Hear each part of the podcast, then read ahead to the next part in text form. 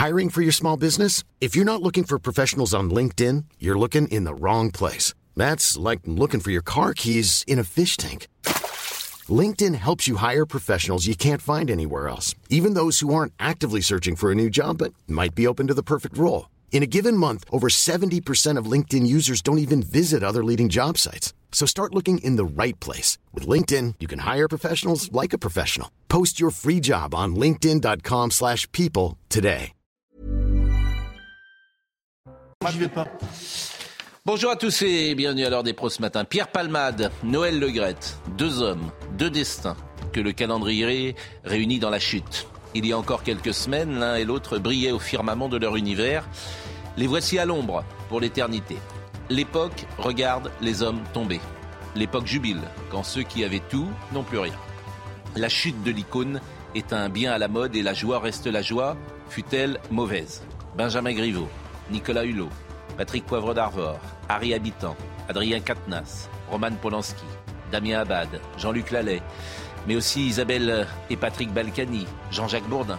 Il ne s'agit pas de défendre tous ces noms, ni de mettre, selon l'expression, tout le monde dans le même sac, tant ces histoires sont dissemblables. Certains ont mérité l'opprobre qu'ils reçoivent, certains sont mis en examen, certains sont ou seront condamnés. J'observe simplement que l'espace médiatique ne fait pas de quartier et qu'il dévore ses affaires avec délectation. Quand les dieux grecs voulaient punir un mortel, ils lui donnaient tout et lui reprenaient tout. Avouons aussi qu'on récolte souvent ce qu'on sème et qu'il faut bien un jour passer à la caisse. Plus dure sera la chute et la bande-annonce de l'époque. Il est 9h, Audrey Berthaud. Le joueur du Paris Saint-Germain, Ashraf Hakimi, est visé par une enquête pour viol. Une femme de 24 ans a déclaré avoir été violée le 25 février au domicile du joueur à Boulogne-Billancourt, en région parisienne. D'après les réseaux sociaux, son épouse et leurs deux enfants étaient en vacances à Dubaï au moment des faits. Le parquet de Nanterre s'est saisi de l'affaire. Le club parisien n'a pas encore réagi. La réforme des retraites arrive au Sénat aujourd'hui pour un premier examen en commission, une étape importante pour le gouvernement qui cherche à obtenir le vote des républicains majoritaires à la Chambre haute. Après le passage en commission, les sénateurs se retrouveront jeudi en début d'après-midi pour le coup d'envoi des débats dans l'hémicycle. Et puis Guy Savoie perd sa troisième étoile, un coup de tonnerre dans le milieu de la gastronomie. Le guide Michelin a décidé de lui retirer hier. Même sanction pour le chef Christopher Coutenceau qui perd sa troisième étoile également et Michel Saran qui lui va perdre sa deuxième étoile. Charlotte Dornelas est avec nous ce matin, Vincent Hervouette, Gérard Leclerc que vous connaissez, Joseph Massescaron, Gauthier Lebret et Pierre Botton que chacun également connaît. Bonjour et merci puisqu'on va parler de la prison et vous avez un combat que vous menez depuis plusieurs années pour les prisonniers qui sont maltraités. C'est le système qui ne va pas. Et on pourra évoquer euh, ce qui va se passer. Est-ce que pour Pierre Palmade, par exemple, la solution, c'est la prison? Non, je ne crois pas. Euh, avant cela, en revanche, je voulais euh, préciser certaines choses, puisque chacun connaît votre parcours. Vous avez été condamné dans les années 90 pour abus de biens sociaux, condamné à une peine de prison. Et puis ensuite, vous avez monté une association qui s'appelle Ensemble contre la récidive. Donc on se dit, bah, là, c'est formidable. Mais vous avez été condamné aussi euh, après, euh, cette, euh, après avoir monté cette association parce qu'on on vous a accusé de détourner euh, des biens sociaux, abus de biens sociaux, dans le cadre de cette association dans laquelle vous preniez euh, de l'argent, disons-le. Alors vous avez été condamné d'abord, relaxé ensuite, et finalement condamné quand même à trois ans de prison. Je le dis au début de notre intervention. Alors, ne dit pas de bêtises? Si. Ça m'arrive. Je suis désolé, M. Pro. Les, évidemment, vous avez retenu les titres d'un journal du soir bien connu qui me poursuit depuis 25 ans, c'est-à-dire Pierre Botton a pris 54%, 64%. J'ai été relaxé de ces faits par la Cour d'appel. J'ai en revanche été, c'est vrai, condamné pour avoir utilisé le compte courant d'un de mes associés à des fins personnelles. Mais pour tout ce qui concerne mon association, j'en ai été relaxé par la Cour d'appel de Paris. Mais à, à 20 ans d'écart, deux fois, vous avez été condamné par la justice française. Alors deux choses. Ça montre l'échec du système. Je suis donc une preuve. Non, non, non, non. Ça montre peut-être votre échec à vous, si vous me permettez. Bien sûr. Oui, mais, Mais vous êtes aussi un peu je- responsable des. Vous êtes un peu responsable quand même. On est un peu responsable de ce qu'on fait dans la vie. Monsieur Pro, j'ai toujours assumé. C'est pas, c'est pas du tout Allez, ça. je vous dis l'échec du système. Parce que, oui, parce que 60% des détenus sont récidivistes. Hmm. Et je suis un détenu comme les autres. Et je vais vous parler de choses où vous verrez que d'où qu'on vienne, le système amène à échouer. Oui, le système a échoué avec moi. Non mais bah, c'est une lecture possible. Euh, c'est une lecture possible. mais attendez, il faut, il faut en parler. Je ne fuis pas ma responsabilité, puisque j'ai jamais fui, j'ai toujours répondu à toutes les convocations et ainsi de suite, ainsi de suite. Donc, pas de problème. J'ai pas de problème avec ça. Quand on m'a dit à la cour d'appel, vous savez, pour qu'une peine soit assimilée, il faut être bien jugé. J'estime avoir été très mal jugé en première instance. Hmm. J'estime avoir été très bien jugé devant Là, par la vous Cour. Vous parlez de la deuxième affaire ensemble euh, contre la récidive. Non, voyez, vous, vous continuez à l'appeler ensemble contre la récidive. Je vous répète, il faut, il faut que vous entendiez, Monsieur Pro. Oui, je, vous avais... Non, non, à, moins que ça vous fasse que vous ayez, vous ayez besoin de ça. Ah non. Mais je vous dis, bah, ne restez pas sur les titres hmm. des journaux qui disaient que j'avais pris dans la caisse de mon association.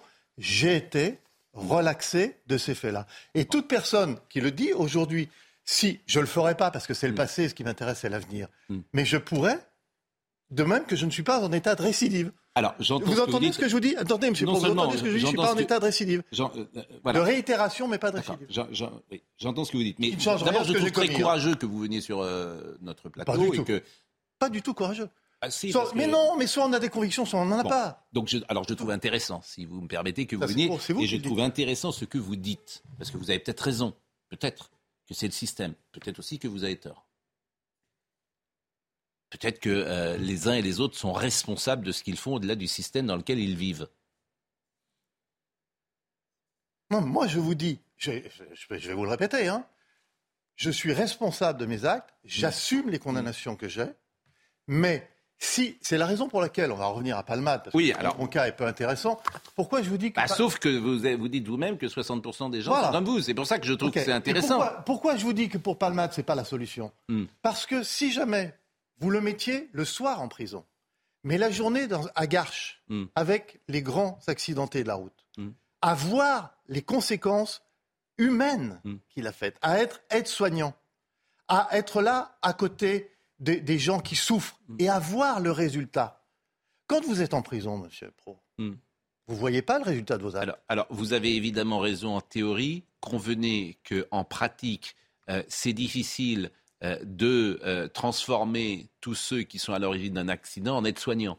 Mais en, théorie, c'est une belle idée. Mais c'est parce que. C'est une belle idée. C'est parce qu'on dit à chaque fois. Parce qu'être soignant, c'est un métier. Non, non, mais monsieur Pro, c'est parce. Non, excusez-moi, je pense que c'est un métier qu'on forme, que, à laquelle on forme assez rapidement assez rapidement. J'ai dit aide-soignant, j'ai pas dit infirmière. Oui. Je pense à un métier à laquelle, et non, mais dans lequel il faut C'est une très belle idée en théorie, mais, Monsieur euh, Pro, c'est parce que l'on a ce raisonnement-là que vous avez, qui est chaque fois qu'on propose quelque chose de nouveau, hmm. quelque chose de différent, on dit c'est pas possible.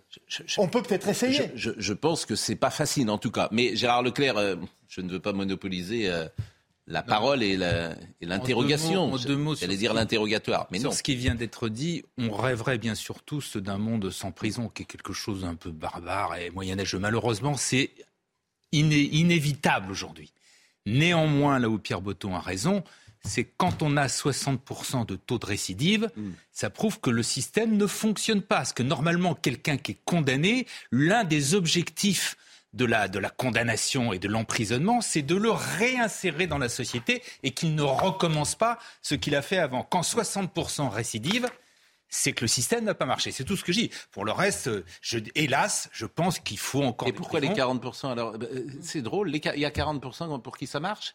Oui. Pourquoi vous vous interrogez pas sur la responsabilité individuelle ah, des uns et des autres S'il y avait 100% des gens, je dirais oui, le système ne marche pas. mais il y en a 40% qui ne disent pas. On peut, hélas, penser. Non, mais répondez à ce que je vous dis. Oui, bah, je réponds c'est que, euh, bien évidemment, fort heureusement, il y en a 40% où ça marche. Mais quand vous avez une majorité, c'est-à-dire 60% où ça marche pas, ça interroge quand même sur le... Voilà. Et puis, si vous me permettez, euh, je veux bien m'occuper des prisonniers, ça ne me dérange pas.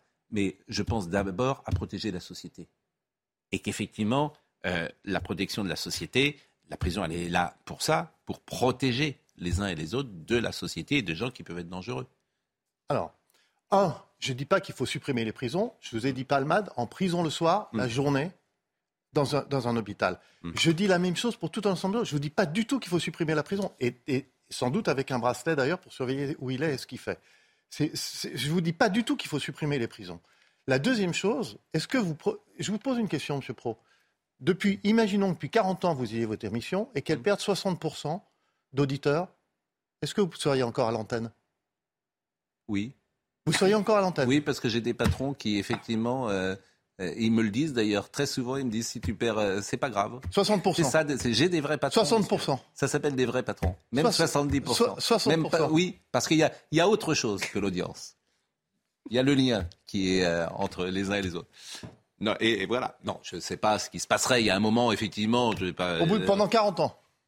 Mais- Parce que c'est les résultats, c'est les résultats de l'administration pénitentiaire. hein. Oui, mais enfin, tout ça est un regard sur le monde et sur la nature et sur, sur la société. Il y a des gens peut-être qui sont irrécupérables. Et quelque société que vous fasse, vous ne pourrez rien faire. Parce que c'est comme ça. Je crois pas à ça. Et bah oui, mais moi, je, eh ben, je, je, je pense qu'il y a des gens qui sont irrécupérables. Avouons quand Oui. même que ce qui est Je pense, si vous me permettez, hein, j'ai aucune preuve de ce que je. Il y a des gens qui sont perdus pour la société, et j'ajoute qu'ils n'y peuvent rien, parce que leur enfance, euh, leur trajectoire, leurs blessures, fait que, voilà, c'est horrible d'ailleurs, mais c'est comme ça, hélas. Non, mais c'est- avouons quand même que ces 40%, c'est quand même, pour moi, le signe d'un succès. Qui est 40%. Dans les conditions justement actuelles. C'est ce qu'on devrait dire. Pardonnez-moi. C'est, ça me semble l'évidence. Bon, on va Le parler reste- effectivement de reste- Fresnes. Le reste, en effet, Mais c'est une discussion vraiment intéressante et je. je- Il y, a des... Je- je- Bon, je- il y a des gens, je veux dire, il y a des gens qui franchiront jamais la ligne jaune et puis il y a des gens qui la franchissent. Oui, ça, bien entendu. voulez On est tout à fait d'accord. Voilà, On est tout à fait d'accord. c'est. On est tout à fait d'accord. Bon, euh, Éric Dupont-Moretti, Vincent Hervé, de- euh, quand vous vous communiquez pas forcément verbalement, Tout le il monde. y a toute une, oui, il y a une- toute une Non, mais alors, je vais gestuelle dire, chez vous qu'il faut vous savoir savoir décoder. Oui. 40%, eh ben, j'y crois pas pour les junkies. J'y crois pas pour les drogués. Si 40% des gens qui rentrent en prison à cause de la drogue en sortent libérés, délivrés de cet esclavage, eh bien, c'est formidable. C'est un résultat épatant. Mais je n'y crois pas un instant. Alors, ju- juste pour rebondir là-dessus, que euh, quelqu'un qui est addict à la drogue, le mettre en prison, c'est juste une folie parce que c'est l'endroit où il y a le plus, où, où il y a le plus de drogue. hein. Et voilà. On consomme Donc, énormément. Voilà. Donc, Euh, Alors écoutez, euh, on est au cœur de notre débat parce qu'on écoutera ce que dit, c'est ce que disait Balkany- Pierre, Ba- euh, Patrick Balkany hier soir. Donc on pourra l'écouter. On écoutera également euh, Éric Dupont-Moretti qui s'est exprimé euh, tout à l'heure euh, chez nos confrères de BFM. Simplement, freine, c'est comment? Écoutez Thomas Bonnet. 2000 détenus pour un peu plus de 1300 places. Fresnes illustre à elle seule le problème de la surpopulation carcérale. Des détenus qui cohabitent dans des cellules exiguës, voire complètement vétustes. Rats, cafards et punaises de lit complètent un tableau peu reluisant. Pourtant, la situation s'est améliorée. Avant le Covid, c'était pire. Des travaux ont été entamés au sein du centre pénitentiaire avant un grand plan de rénovation qui doit être annoncé prochainement. En attendant, c'est dans ce contexte que des détenus célèbres se sont succédés, sans passe-droit, assure-t-on du côté de la prison. Il y a une prise en charge, on dire, spécifique, mais en aucun moment, tant que le magistrat n'a pas demandé euh, le placement en isolement, il sera géré dans une détention, on va dire, euh, en retrait du reste de la population pénale, mais il ne sera pas pour autant isolé. Que l'on soit connu ou pas, impossible en effet d'échapper au choc carcéral ressenti lors de son entrée en prison. Une règle à laquelle Fresnes ne fait pas exception. Le ministre de la Justice, qui avait été très euh, silencieux depuis euh, de nombreuses journées sur euh, le sujet Palman, mais il est sans doute dans son rôle en gardant le Le seul silence. ministre qui s'était exprimé, c'était Gérald Darmanin. Oui. Dans les colonnes du JDD pour Bon. créer une infraction particulière. Alors écoutons ce qu'il a dit ce matin. Précisément, il a été interrogé sur l'affaire Palmade. Sur le plan procédural, les choses ont été parfaitement respectées. Ensuite, les commentaires sur la base, je le redis, d'un dossier que ceux qui commentent ne connaissent pas. C'est quand même, c'est quand même incroyable le nombre d'experts autoproclamés que l'on voit défiler sur les plateaux de télévision, dont le vôtre d'ailleurs. qui connaissent le droit, qui sont avocats, qui sont le anciens droit, magistrats. euh, J'entends bien, mais c'est pas parce que vous êtes ancien magistrat ou avocat ou psychiatre que vous pouvez faire un diagnostic clinique de quelqu'un que vous n'avez pas rencontré, parler d'un dossier que par essence vous ne euh, connaissez pas. C'est vrai que cette affaire a été beaucoup traitée sur. On est les premiers d'ailleurs à en parler. On, en parle, euh, j'espère, avec, euh, avec euh, toute la prudence que ça nécessite. Mais c'est vrai que c'est une affaire euh, qui est au cœur de la société française. Oui, enfin, non, mais il y dans tous les dossiers du monde, euh, quand M. Dupont-Moretti était euh, avocat euh, de la défense, il était bien content qu'il y ait les médias pour relayer la version de l'avocat de la défense dans certains procès. Donc euh, évidemment, mais c'est de tout temps. Là, pour le coup, c'est pas une marque de l'époque euh, en particulier. Il faut chercher la mesure dans le traitement, mais il n'empêche qu'on essaye de comprendre la justice par le biais aussi des dossiers euh, dont les, participants, on va dire, sont connus. C'est vrai d'ailleurs quand ils sont victimes aussi, et c'est vrai quand ils sont accusés. C'est encore plus vrai parce qu'il est vrai qu'il y a une part de voyeurisme que certains médias ne s'empêchent pas de nourrir allègrement. Ça, c'est vrai. Mais, pour le reste, euh, malheureusement, il faut être un peu réaliste. Maintenant, euh, maintenant je, ne, je, ne, partage pas l'avis d'ailleurs qui a été défendu par Rosine Bachelot, selon lequel il y a un tel ressentiment en France. Et en effet, pardon, hein, vous l'avez fait, hein, c'est-à-dire que c'est la chute de l'icône qui plaît. Non, moi je crois que l'élément qui est l'élément principal, c'est que les personnes ont l'impression de découverte et de découvrir, de découvrir des choses, de découvrir l'importance de la coke, de découvrir ce qu'est le chemsex, de découvrir des pratiques. Et donc, des choses dont on ne leur parle jamais. Donc le vrai sentiment, c'est qu'on leur cache quelque chose. Excusez-moi. C'est-à-dire, c'est pas, c'est pas simplement dire. euh, moi, je trouve que c'est une formidable culture de mépris de dire les Français sont dans le ressentiment. Point barre. C'est pas vrai. Je m'inscris vraiment en faux là-dessus. Il- y a quand même C'est cette trop juste. idée que je C'est vois trop dans juste, les trop réseaux facile de dire sociaux ça. que l'élite serait corrompue et que le peuple serait pur. Je C'est- vois, je vois quand même dans les réseaux sociaux cette idée que l'élite est corrompue et vous en faites partie, Oui. nous en faisons partie et que Bien sûr, le peuple serait pur. Je vois ça quand même, hein, Moi, si je vous me vois. permettez. Moi, je vois. Alors je ne traduis pas comme que- euh, Roselyne Bachelot. Moi, je vois, pardon. Moi, je vois d'abord le fait que ah, cette élite vit ainsi. Voilà, cette élite vit ainsi. Oui. On nous cache le fait que cette élite vit Oui, mais ainsi. aussi- voilà. aussi. Et donc, qu'est-ce que c'est Qu'est-ce que c'est que la morale Hmm. que cette élite vient nous faire en permanence Hmm. sur les plateaux? Bien sûr. Pour moi, d'ailleurs, hein, sur les plateaux télévisés, d'accord Et qu'ils ne respectent pas, et qu'elle ne respecte pas elle-même. D'accord. Voilà. Puis- et puis au-delà de ça, sur le terrain judiciaire, à chaque fois, à chaque fois qu'il y a une émotion populaire, en, en- en l'occurrence sur la question de est-ce que la justice est correctement rendue. Alors quand c'est quelqu'un qui est pas connu, c'est de la récupération. Quand c'est quelqu'un qui est connu, c'est de la haine des riches. Quand c'est, en fait, ça. on peut jamais poser raison. de questions. Bon. quoi. Bah, c'est vrai. Qu'est-ce qui est vrai? Qu'est-ce qui est vrai? Non, mais c'est vrai que l'élite est corrompue. Vous pouvez pas empêcher. Bah oui, les bien sûr. de se dire. Regardez, c'est quand même, on est dans un pays extraordinaire. On est dans un pays où, en 2012 comme en 2017, l'homme qui devait être porté au pouvoir Ah oui. est tombé. Le premier, Strauss-Kahn, pour un viol. Le second, Fillon, pour corruption. C'est un pays où le- la- l'élite de l'élite donc, est formée à la Fondation des sciences politiques, dont le président a disparu corps et bien le jour où il a été euh, dénoncé comme pédophile, et où le directeur général, le directeur général, le charismatique des coins, et lui-même a disparu entre les bras d'un prostitué drogué euh, à New York. C'est quand même, si vous voulez, quand vous êtes monsieur et madame, tout le monde, et que vous avez cette, cette, cette accumulation dit- au sommet. On est d'accord. hein. D'exemples absolument Oui, mais Vincent, on est de corruption générale. C'est pas simplement le député qui se met de l'argent à droite hein, ou qui. euh, c'est pas des petits cas de corruption, c'est des affaires qui sont extraordinairement retentissantes et que le monde entier regarde d'ailleurs. Nos voisins nous regardent. Vous pouvez pas dire comme ça, faire un amalgame, Ah et ouais, dire non, que toutes les élites, que toutes les élites sont corrompues. Non, mais les noms, les noms qui ont été cités. Vous arrivez à ça, vous arrivez à ça. Bah, les noms qui ont été cités. euh, Le président de Sciences Po, le président de, le président de Sciences Po qui démissionne, c'est pas pour pédophilie. Excusez-moi. C'est pas pour pédophilie. Ne dites pas des choses comme ça. Bah, pas lui, Là, mais c'est grave. Non, dans non, Frédéric, Mion, c'est pas pour pédophilie. Non, bien sûr. Il ne parlait pas de Frédéric. Il parle pas de Frédéric Mion. vous parliez Il parle de- j'avais oublié, j'avais oublié Mais vous celui-là. savez très bien. Il parle de président de Sciences Po. Non, le président de la. Fondation des sciences Président de Sciences politiques. Po. Donc c'est pas le président. Non, mais ne parlez pas de Frédéric Mion. Fondation. Non, mais les, Non, mais non, exemples. effectivement, ce que vous dites, président de Sciences Po. Mais ok. Les exemples simplement, ont été ok, il a dit mais bon. D'accord, non, parce que je veux dire. Non, mais il n'y a pas à redire Gérard Gall. Bon. Il Mais il y a ce que je veux, ce que je redis, c'est que ne faisons pas quand même cette espèce de, de, de vision générale de toutes les élites qui seraient totalement corrompues. Les Il y a- exemples qui ont été dans- cités sont dans les- Il y a significatifs. dans les élites des brebis galeux, des moutons noirs, comme vous les voulez.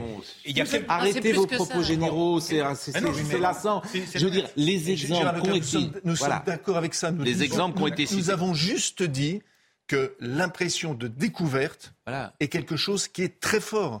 Voilà. c'est tout. L'impact- Quand vous avez depuis dix ans euh, un nombre d'anciens premiers ministres qui ont été condamnés, de Jean-Marc Ayrault pour Urbain Graco jusqu'à euh, d'autres, etc. C'est ça la réalité de ce pays, que, vous le vouliez ou non. C'est ce que je dis est factuel. Je n'y peux rien.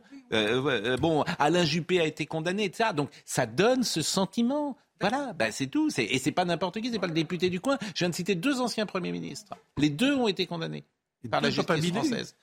Bon, Deux futurs présidents. euh, vous allez nous dire ce qui se passe en prison. Ça, ça nous intéresse, puisque c'est votre combat. Et vous dites le, euh, la prison n'est pas adaptée. Bon, avant ça, je voudrais qu'on écoute Monsieur Boyer, euh, qui est représentant euh, à Fresnes du personnel pénitentiaire et qui nous dit si Monsieur comment ça se passera dans la cellule de Pierre Palmade et notamment s'il y a une cellule médicale. Dans chaque établissement, on a ce qu'on appelle le SMPA, donc c'est les services médicaux euh, psychologiques régionaux. Donc c'est une unité qui, existe pour prendre en charge dans le cadre de leur addictologie, soit dans, le cas de la consommation de produits stupéfiants ou de, problèmes liés à l'alcool. Donc il y a des soins, il y a des médecins, des psychiatres qui sont en place dans ces établissements-là afin de, de prendre en charge les personnes détenues et trouver un accompagnement pour pouvoir essayer, je dis bien essayer de se délivrer euh, de, de ce fléau. Bon, la vie en prison, c'est un de vos combats. Euh, D'abord, est-ce que vous, euh, est-ce qu'on vous écoute? Est-ce que le, père- euh, vous avez le sentiment que les ministres de la Justice, par exemple, ont écouté vos témoignages? D'abord, j'en ai pas beaucoup fait depuis que je suis ressorti, depuis un, un an. Euh, oui, je, je vais être très honnête, le président m'écoute, Le président? Le président de la République. Emmanuel Macron? Oui. Vous avez des relations avec lui? Oui. Euh, par texto, par euh, téléphone ou de visu? Je, je, je, il, je pense que je suis à l'origine de sa première visite en prison euh, lorsqu'il a été élu en septembre 2017. Il est très concerné par ce sujet-là. Hmm. Euh, il, m'a demandé de faire un rapport sur ce que je voyais alors que j'étais incarcéré. hein. Hmm. Alors que j'étais incarcéré. Et, euh, et il avance, oui, il avance. Il y a trois prisons qui vont ouvrir à Arras, tous les Doncheries, qui sont des prisons sur un modèle tout à fait différent. Qu'est-ce que vous avez subi, vous, qui vous paraît euh, inadapté? Mais ce que, ce que je veux expliquer euh, à vos auditeurs et aux gens, c'est la transformation qu'il y a en 25 ans. J'ai- pu observer ça. En 20 il y a 25 ans, les surveillants étaient les patrons dans, la- dans les prisons. Aujourd'hui, c'est les détenus. Il y a 25 ans, j'ai rentré- j'ai rencontré des surveillants qui étaient euh, limite. Pas un aujourd'hui. Qui était Limite. Limite, qui faisaient des brimades et tout ça. Aujourd'hui, pas un. Pas un. Ah, Ça, c'est plutôt bien. Oui, bien sûr. Et ce qui n'est pas bien, c'est ce que je vous ai dit au départ. Mm. Ensuite, euh, ce qui a changé, c'est la violence. La violence. Moi, j'ai j'ai eu, au, dans ce qu'on a, le QB4, hein, qui est le quartier des personnalités, j'ai eu des gens se battre à 1m50 de moi. Sans que les surveillants puissent rentrer en cours de promenade, parce que les surveillants ne rentrent plus en cours de promenade. La drogue, la drogue de partout. Et quand je vous dis la drogue, c'est l'argent de la drogue. C'est-à-dire de partout. Ah, mais de partout De partout Abs- euh, Dans toutes les cellules. Mais, mais, mais c'est. Mais comment elle rentre? Je pense que l'administration pénitentiaire le sait. Il y a plein de façons. Comment elle rentre Moi, je veux savoir comment elle rentre. Elle rentre par le parloir a- Elle rentre par le drone Mais- Elle rentre par les surveillants Monsieur, Monsieur Pro, Mais non, mais Monsieur Pro, quand je vous dis que la drogue rentre, l'argent de la drogue rentre. Hmm. Quand vous voyez ce qui se passe dans les cités avec l'argent de la drogue, moi j'ai été avec des, des- des gens, je prends souvent cette phrase, donc je, je- je vais vous la redire. Vous avez vu une Kalachnikov, monsieur? Une Oui. Kalachnikov, oui. Non, je l'ai jamais vu. Gérard Leclerc Non, non. Oui Bah si, j'en ai même démonté, remonté. Donc. Oui. Madame Ouais, bon. Alors c'est- là, vous en avez vu. Moi, j'en ai jamais vu. J'ai été au quartier, au QB4. J'ai été avec des gens qui, depuis 12 ans, ont une Kalachnikov dans les mains. Il faut que les gens comprennent ce qui est en train de se passer. J'ai été, j'ai été... ils ont, ils ont une Kalachnikov à l'extérieur de la Oui, bien prison. entendu. J'ai été, avec- été pendant trois semaines avec le complice de l'assassin de Samuel Paty. Hmm. 18 ans. Blanc comme vous et moi. À 14 ans, on lui offre quoi? Un couteau en céramique qui vient de Turquie. Quand il me dit, je lui dis, mais c'est lui qui vient à moi. hein. C'est lui qui vient à moi parce que euh, je, suis lyonnais, j'avais des gants de l'Olympique lyonnais, il est lyonnais aussi. Et, je lui dis, mais pourquoi tu es là? Il me dit, bah, parce que c'est moi qui ai transmis la photo de la tête décapitée. Je lui dis, la photo de la tête décapitée, mais tu regardes ça? Il me dit, ah oui, oui, oui. Depuis, depuis toujours. C'est ça ce qui est en train de se passer. Non, Vous a- c'est deux sujets différents. Non, non, là, non, ce c'est- que vous parlez, c'est c'est euh, une société qui change avec des jeunes gens qui sont radicalisés, si je comprends bien. Je veux, bien, je, veux, je veux- je veux bien parler de la religion, c'est très touchy. Hein. je veux bien mais, en parler. Non, mais c'est ça que vous évoquez là. Non, non, je veux Très bien. clairement. Attendez, j'ai- c'est- Et, et parallèlement, vous parlez de la violence et de la drogue et euh, de la sécurité. mais tout ça est lié, Monsieur Pro. Tout ça est lié. Et je vais vous expliquer pourquoi, pourquoi. tout est lié. La première- Pourquoi la- da- Commençons par la religion. Alors, je, je vais vous expliquer quelque chose qu'il faut que vous compreniez.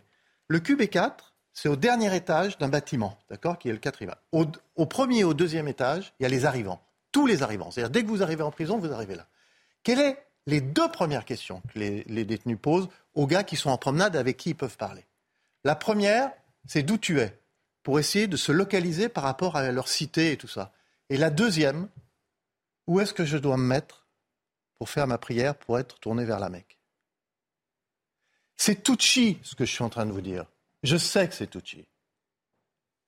Mais je vais C'est-à-dire que dans les prisons, il n'y a, selon vous, que des gens euh, qui euh, sont de religion euh, musulmane. Ce que je dis, ça que vous dites. ce que je dis, c'est qu'il y a 80% de gens qui sont de sensibilité musulmane. Et que ces gens-là, C'est invérifiable ce que vous dites. je l'ai vu.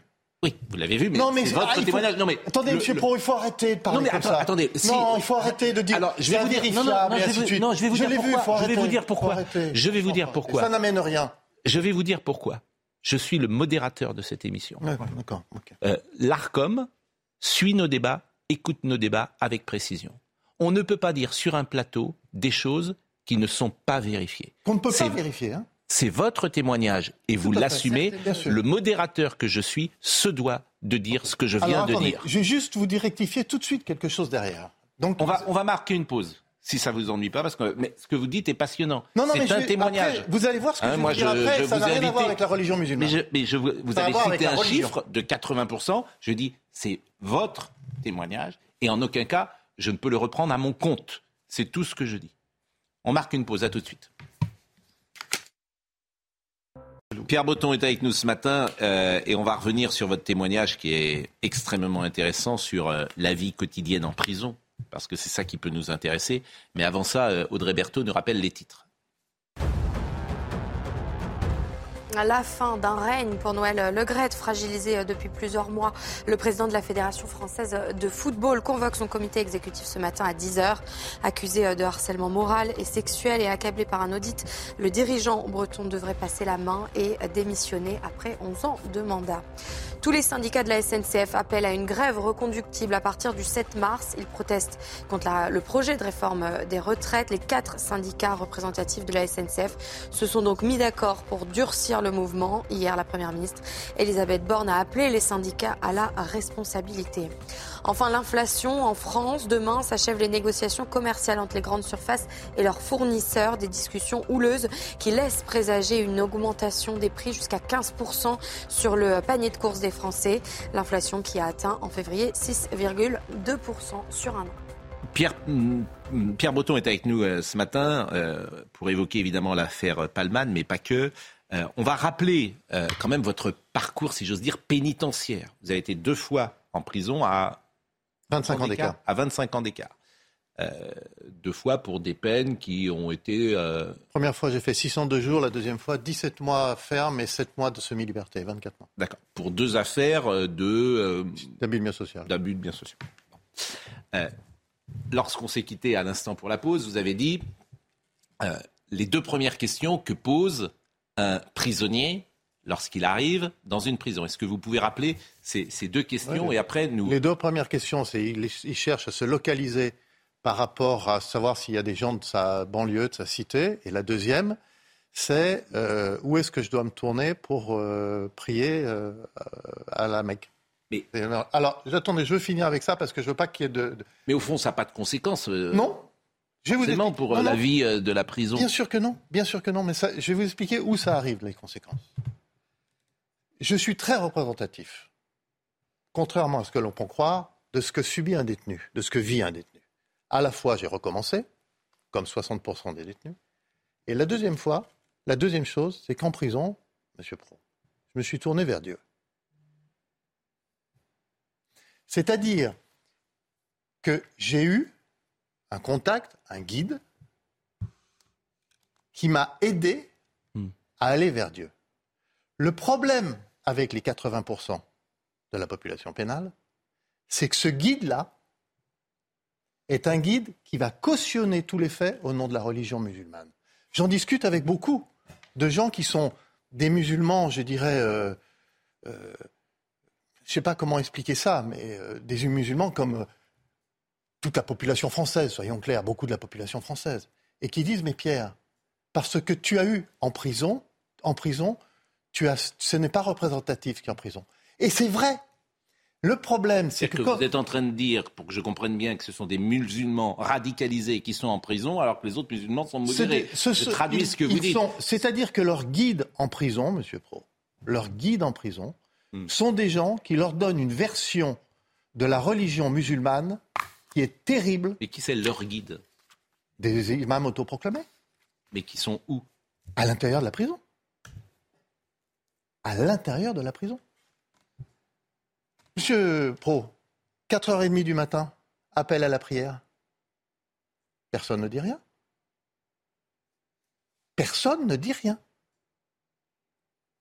Il faut des baffles comme ça hein, pour faire un appel à la prière. hein. C'est-à-dire qu'à 4h30, dans toutes les prisons de France, il y a un Il y appel a, à la prière il y a des horaires. A- je vous parle. Je ne parle pas de toutes les prisons de France. Dans quelle parle prison vous étiez? À la santé.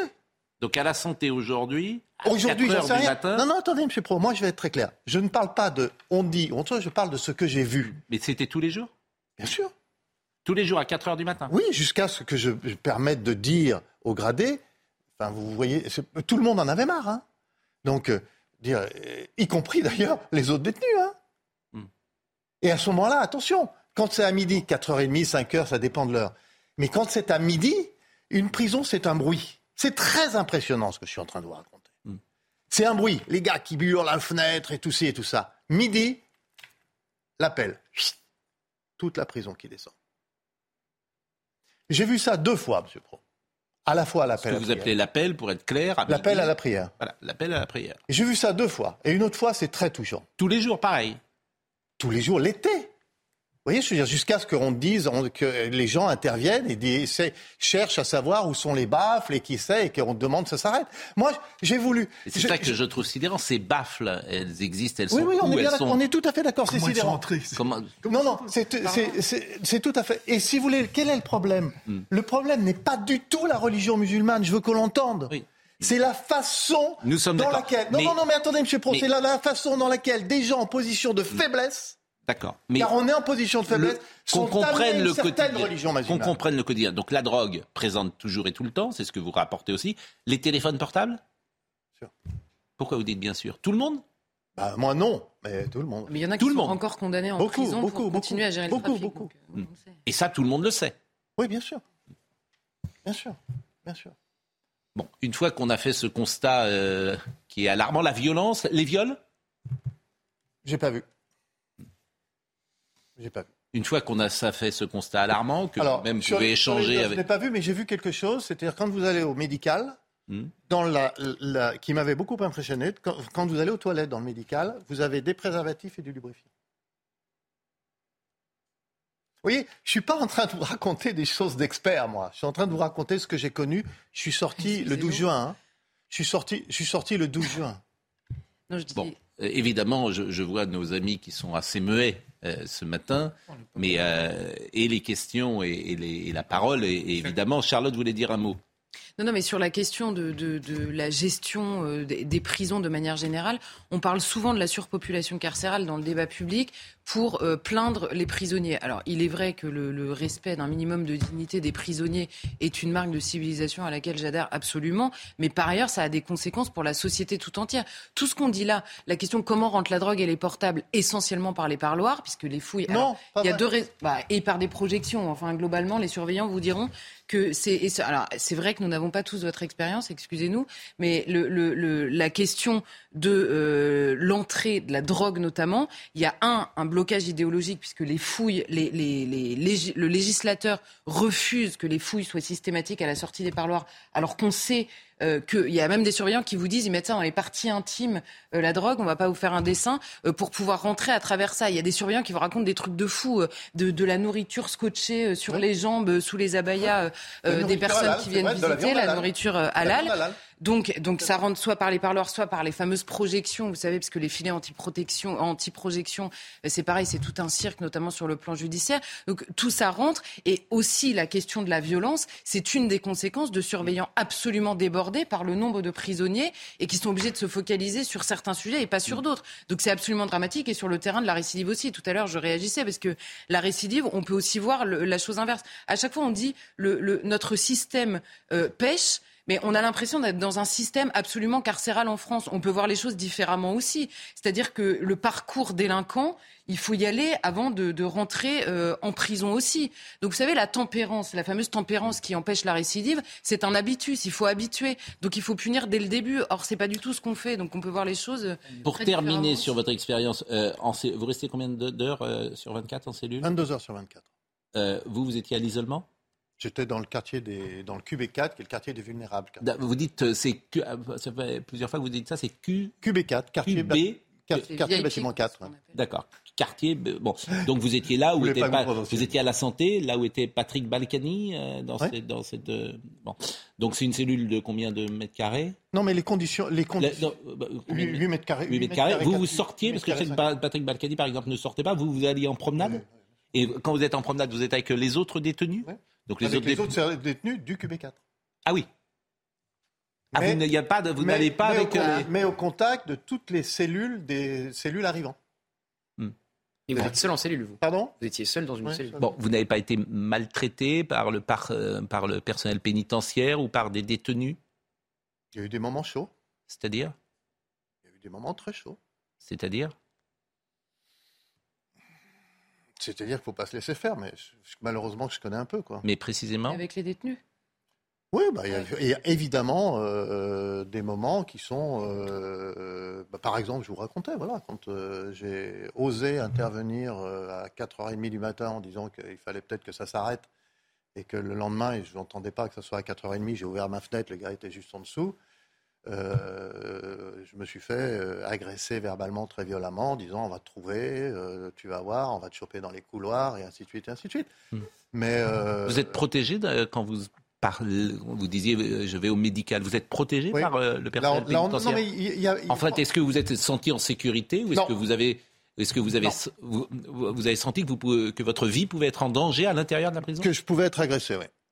Pas, pas par tous les détenus, hein, soyons très clairs. La majorité des détenus étaient super. Il y a des espaces où cool. euh, Mais, mais, euh, mais par euh, trois ou quatre détenus qui, ont- qui emmerdaient tout le monde, d'ailleurs, hein, pas que moi. hein. et, et psychologiquement vous avez tenu euh, dans cet espace où vous avez craqué? Bah, c'est là où je vous dis que. C'est pour ça que je vous dis, c'est là où le, mon rapport à Dieu Hmm. et mon rapport à la religion m'ont énormément aidé. Un Énormément Dieu, aidé. un Dieu chrétien en l'occurrence? Oui, bien sûr. oui. Mais moi, j'étais baptisé. Hein. J'ai- été baptisé et tout ça, et je me suis remis à la religion à, à cette, à cette occasion, et ça Hmm. m'a énormément, énormément aidé. Une dernière chose, euh, que devient Michel Noir? Il voit mes enfants, mais je sais pas, je- Vous n'avez jamais aucun contact avec je l'ai revu, mais dans des conditions dont je ne veux pas parler. Bon, merci de votre euh, témoignage. Je ne sais pas si euh, On en revient à la conversation du début, Mm. c'est-à-dire que la prison est en grande partie, hélas, une école de la récidive, parce que c'est une école de la violence, c'est une école de la radicalisation islamique, c'est une école de la drogue, et, et tout ça donc Non, fonctionne très mal. Vous êtes trop mignon. non mais je suis pas mignon hein, parce que je suis pas mignon rentrer parce que je suis pas contre la prison. J'ai bien commencé à dire, c'est Ah bah, une vous nous sanction et je suis même, c'était je pense même que dans une prison qui fonctionnerait bien, il faudrait, c'est un débat qu'on a déjà eu, réfléchir peut-être à donner des peines courtes, mais plus tôt aux délinquants, plutôt que des peines plus longues et Ouais. plus tard. Donc c'est pas, faut les deux, quoi. eh bien même si je, bon, c'est pas le sujet. Le sujet c'est que le fonctionnement actuel des prisons, c'est ce qu'a dit Pierre Botton, c'est ce que disent tous ceux qui sont passés par la prison. Donc ça m'interpelle. C'est euh, euh, Pierre Botton dit les choses de façon très claire, mais hélas.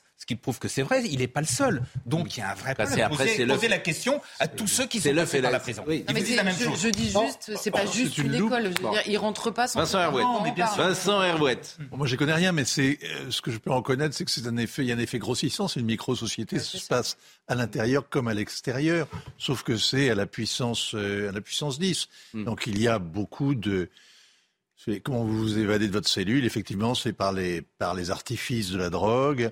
C'est par la religion. Il y, a, il y a, quand vous êtes dans votre cellule comme un moine, ben vous êtes euh, effectivement aspiré vers le haut.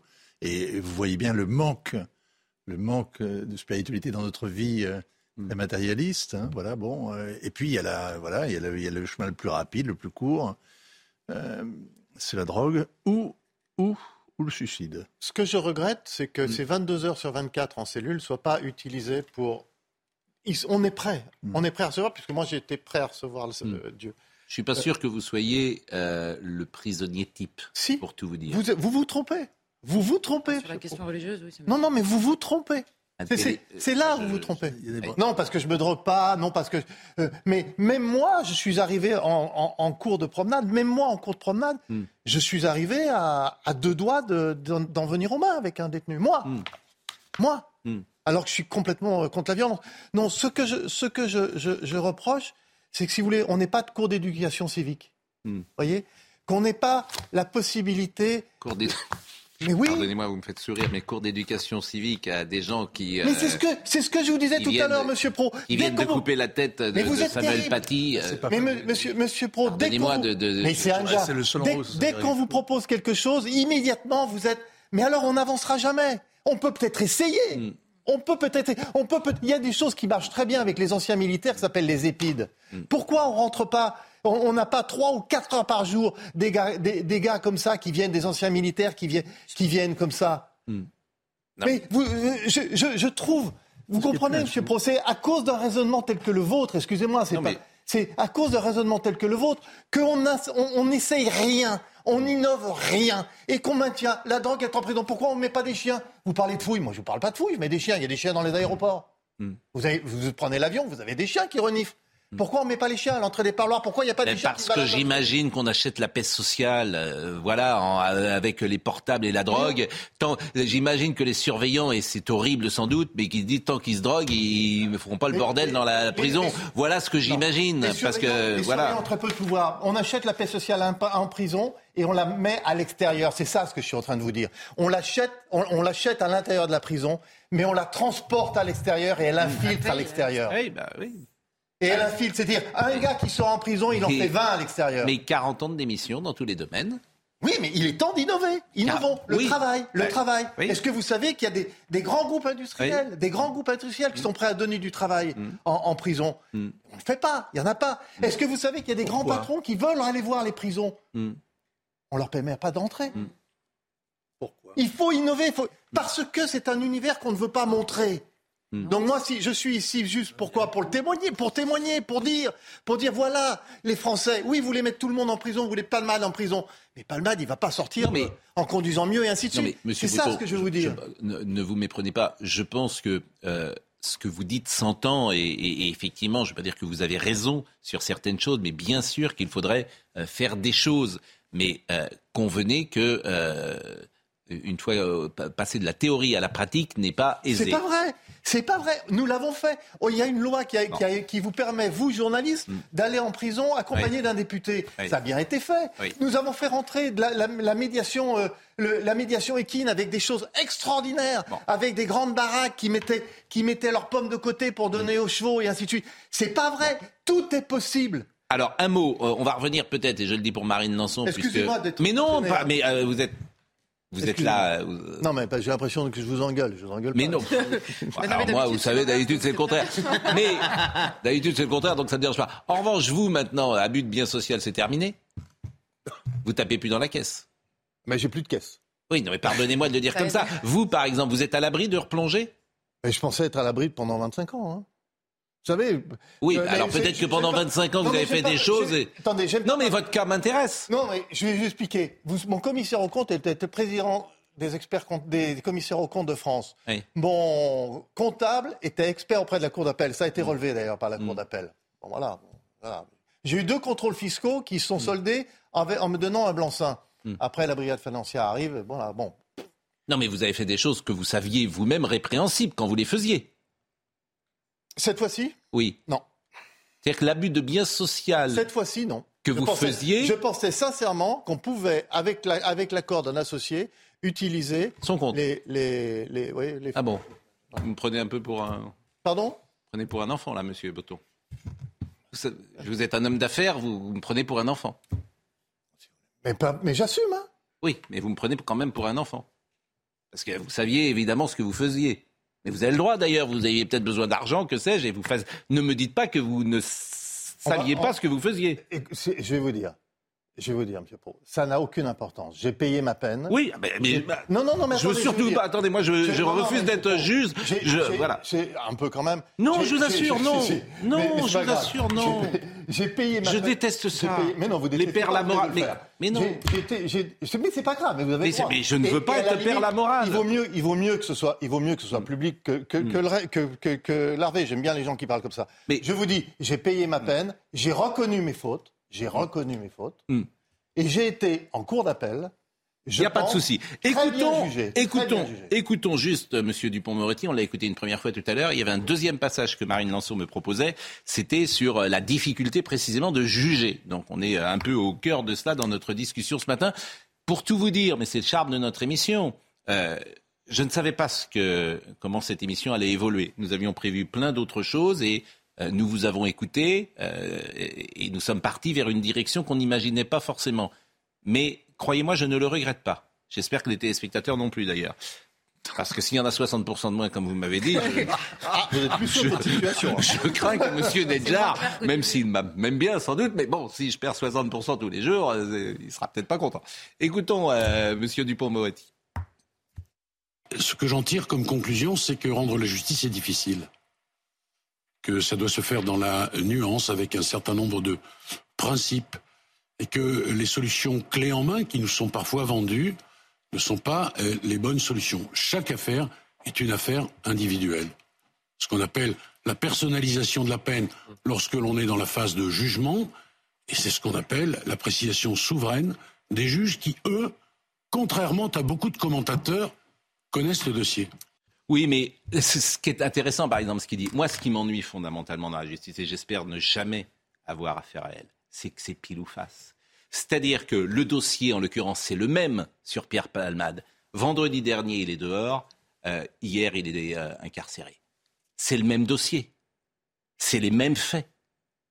Manifestement, l'appréciation qui est portée sur ces euh, dossiers n'est pas le même. Et ça, c'est vrai sur de multiples affaires. J'avais cité Georges Tron. Georges Tron, la première fois, il est euh, Acquitté. acquitté. La deuxième fois, il est, il est encore en prison. Je ne sais pas d'ailleurs s'il est sorti ou pas. Il est sorti. Bon, c'est ça fondamentalement qui m'ennuie. Alors on me dit c'est la justice des hommes. Ah oui, D'une part, et deuxièmement, ça veut dire, D'accord. ça veut dire qu'autrement. Ben, ça m'ennuie quand même parce que je me dis que c'est pile ou face. Alors quand je dis ça à Philippe Bilger, il on entend des cris tous ce que vous dites, mais ça veut dire qu'il faudrait supprimer l'appel.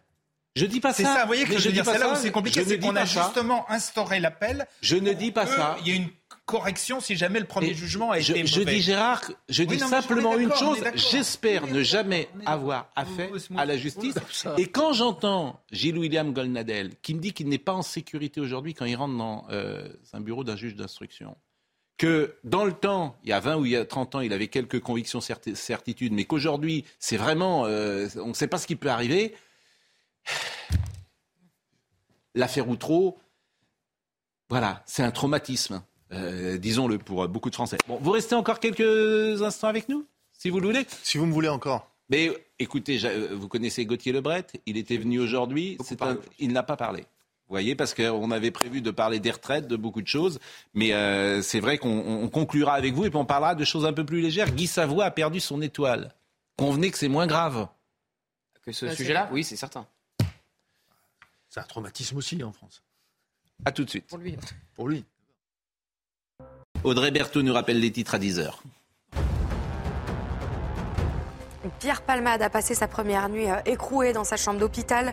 L'humoriste a été placé hier en détention provisoire. Pour le moment, son état de santé ne lui permet pas d'aller euh, en prison, mais dès que ses médecins le permettront, il sera transféré à la maison euh, d'arrêt de Fresnes. On a également appris ce matin que le petit garçon de 6 ans qui avait été grièvement blessé dans l'accident de la route a quitté l'hôpital hier.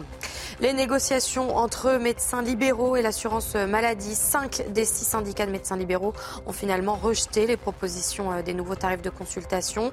Faute d'accord, une arbitre va fixer euh, les nouveaux tarifs des euh, praticiens. Le ministre de la Santé déplore une absence de responsabilité. Enfin, la 76e édition du Festival de Cannes se tiendra le 16 mai prochain. On sait qui sera le président du jury. Ce sera le réalisateur suédois Ruben Östlund, deux fois Palme d'Or pour euh, The Square en 2017 et Sans filtre l'année dernière. Je- merci Audrey. Je vais libérer euh, Gauthier Lebret. Euh, non quand même, sans lui demander le programme politique des prochaines heures. Retraite au Sénat. Oui, en commission à partir d'aujourd'hui et jeudi euh, dans l'hémicycle aujourd'hui. Mhm. Donc euh, c'est le début effectivement de l'arrivée du texte au Sénat avec des conditions mises par les Républicains, encore une fois, comme à l'Assemblée, mais peut-être dans l'autre sens pour euh, eh bien voter le texte. C'est-à-dire? C'est-à-dire que euh, à l'Assemblée, les, les Républicains voulaient toujours plus dépenser. Vous savez que l'équilibre budgétaire de la réforme est tombé, notamment en raison des concessions faites au LR sur les carrières longues. Eh bien, Bruno Retailleau, il veut retrouver l'équilibre budgétaire de la réforme. Donc, il y a une opposition nette entre les députés et les sénateurs du même parti, Est-ce que les Républicains vont la voter, cette loi, selon vous? Ah bah, au Sénat, euh, Olivier Dussopt a déjà dit oui pour euh, le premier grand point sur euh, les mères de famille, pour des mesures en faveur des mères de famille, une mesure nataliste, diront certains, qui vise à augmenter la pension des mères de famille ou à les faire partir une année euh, plus tôt, leur laisser le choix. Donc, euh, fort- vraisemblablement, oui, euh, les sénateurs LR vont voter cette réforme des retraites. Je vais vous remercier. Vous savez que parfois, le week-end, je sors de CNews. Serge Nedjar me- m'autorise. J'ai une permission de sortie le week-end et je me balade parfois dans des... Vous avez croisé du beau monde, oui. Et, et alors j'ai croisé, figurez-vous, euh, alors c'est extraordinaire, ça va faire sourire les gens, la femme de votre coiffeur. Absolument. La femme de votre coiffeur, on en est là. Et elle m'a donné euh, une photo, parce que vous êtes devenu une vedette dans le salon de coiffure. Et euh, je voulais vous montrer ce que m'a donné la femme de votre coiffeur dans un magasin. voilà. On vous voit en train de vous faire coiffer. Euh, euh, voilà. C'est pas Jacques Vendroux derrière, non? Non, c'est pas Jacques Vous savez Vendroux. qu'il est fan, il est fan de vous, mon coiffeur. Mais et vous aviez critiqué ma coupe de cheveux une Mais fois à l'antenne, ça l'avait beaucoup vexé. Alors il s'appelle comment votre Il coiffeur s'appelle Jean-Pierre. Eh ben, nous saluons. Est-ce qu'on peut revoir Jean-Pierre? On le salue. Il doit être là. Il doit être. Il doit pas nous écouter là. Ah, il vous écoute le lundi matin quand il travaille pas, et Oui. tous les soirs. Ah oui, mais le de- matin, là, il travaille, parce que là. si Là, il nous regarde en même temps qu'il coupe les cheveux, je comprends votre, euh, votre, votre coiffure. Vous y retournez. Je comprends votre coiffure. Je vous remercie Gauthier et euh. Vincent Ferniaud va vous remplacer à la seconde parce qu'on parlera dans un instant euh, de Guy Savoie. Euh, Quelqu'un m'écrit et ça c'est très intéressant.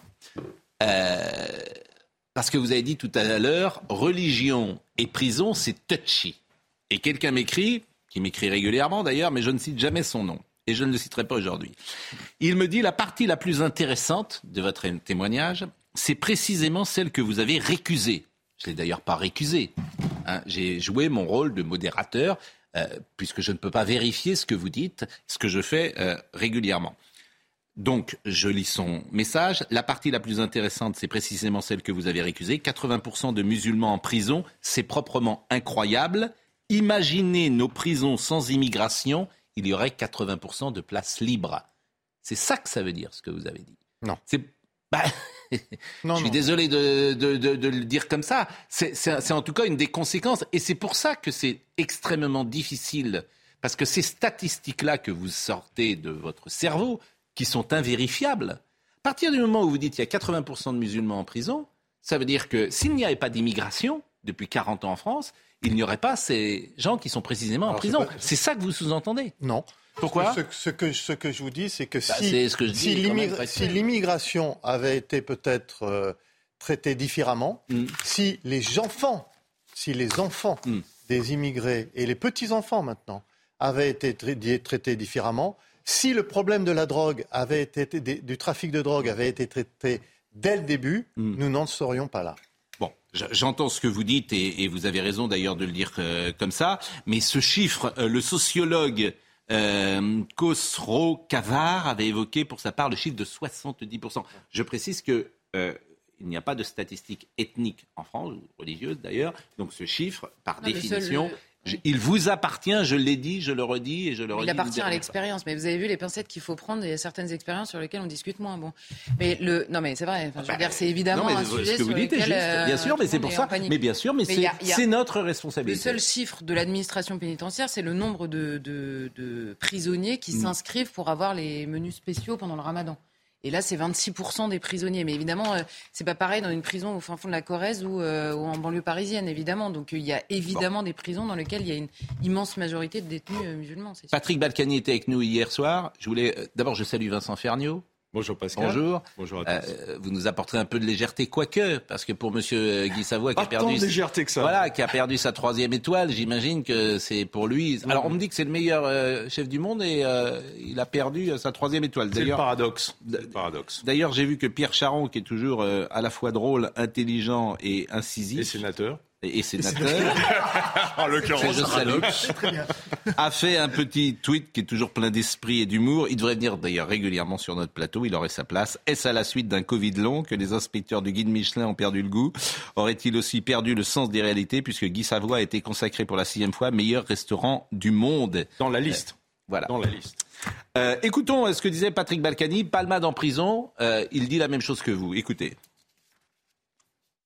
Si vous voulez mon avis sur Palmade, il n'a rien à foutre en prison. Hmm. Pour moi, il doit, la, la décision qui avait été prise par le, le, le- le juge était Hmm. la meilleure décision possible. C'était de le mettre sous bracelet électronique dans Hmm. un hôpital psy- psychiatrique euh, spécialisé pour les addictions et on le soignait et il était, euh, il était enfermé. Hmm. Parce qu'avec un bracelet, vous pouvez pas euh, sortir de l'endroit qui vous a été assigné. Sinon, ça, euh, euh, ça sonne immédiatement et on vient vous chercher. J'en sais quelque chose.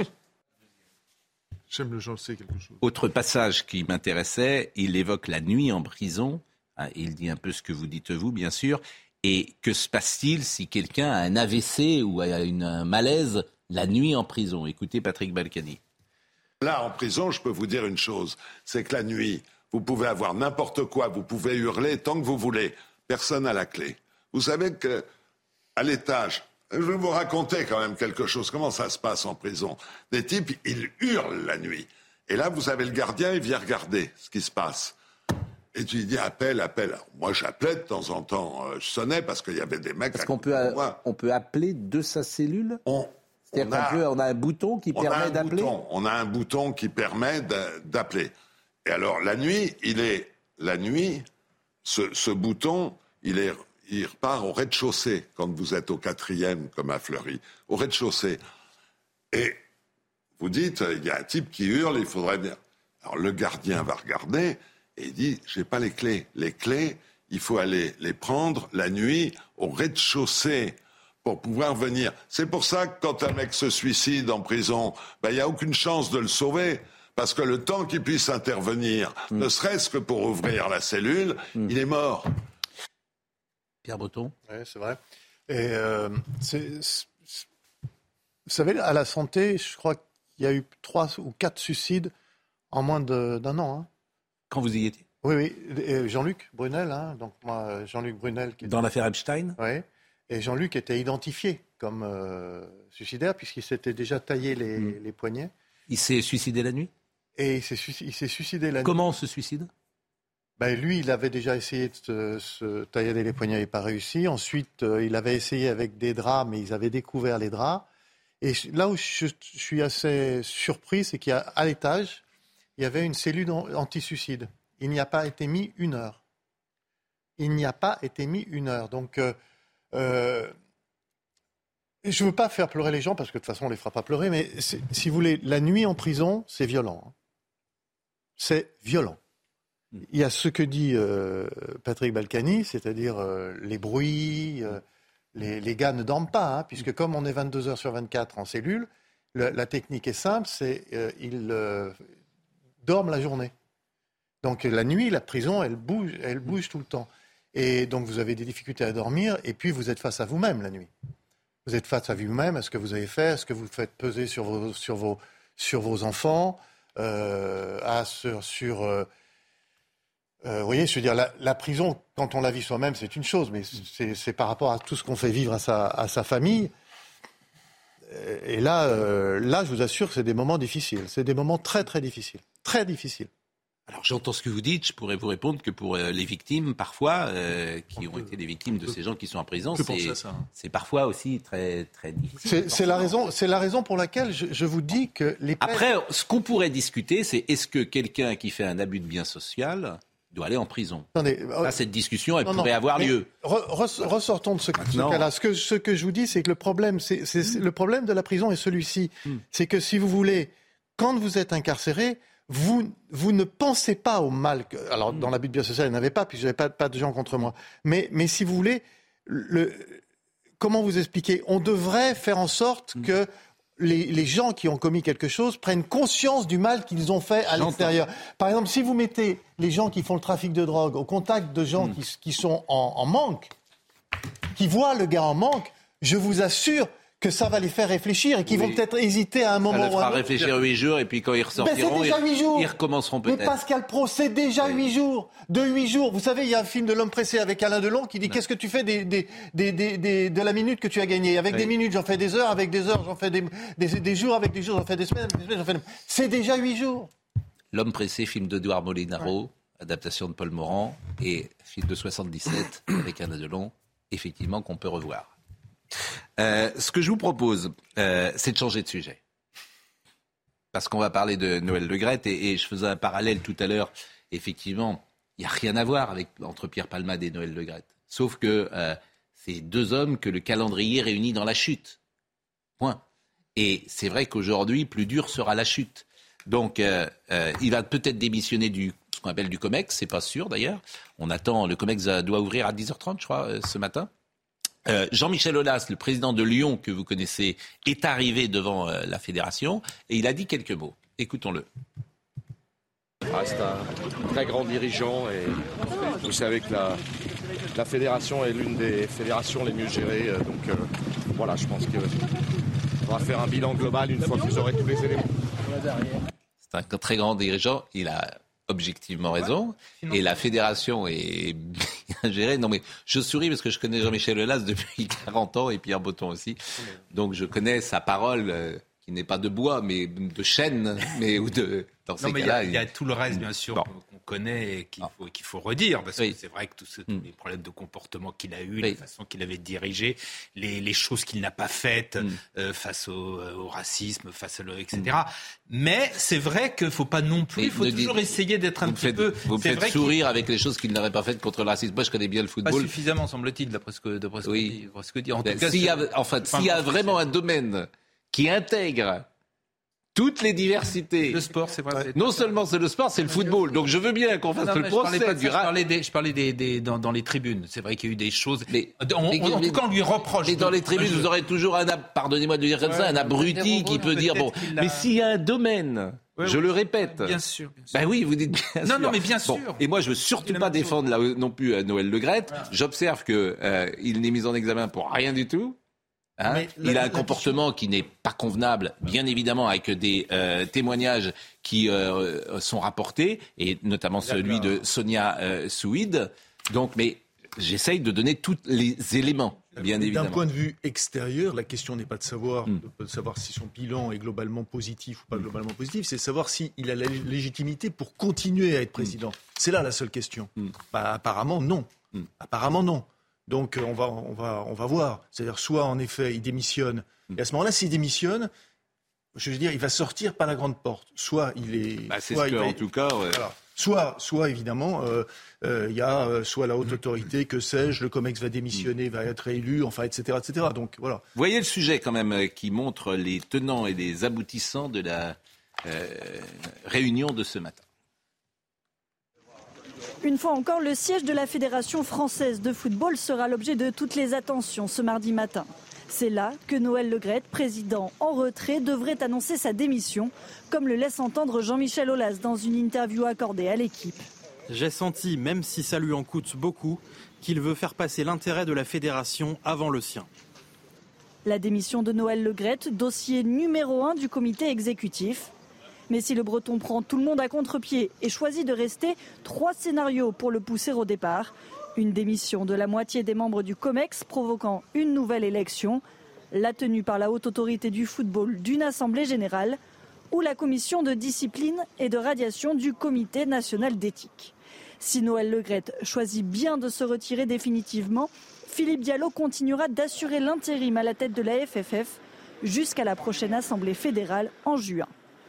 Ce qui est assez sidérant dans cette histoire, c'est que ce qui aura provoqué sa chute, c'est pas son comportement avec euh, les femmes, c'est pas son management qui est jugé autoritaire, c'est une phrase qu'il a dite contre Zinedine Zidane. C'est-à-dire qu'avant tout ça, c'est connu depuis le feu. Oui.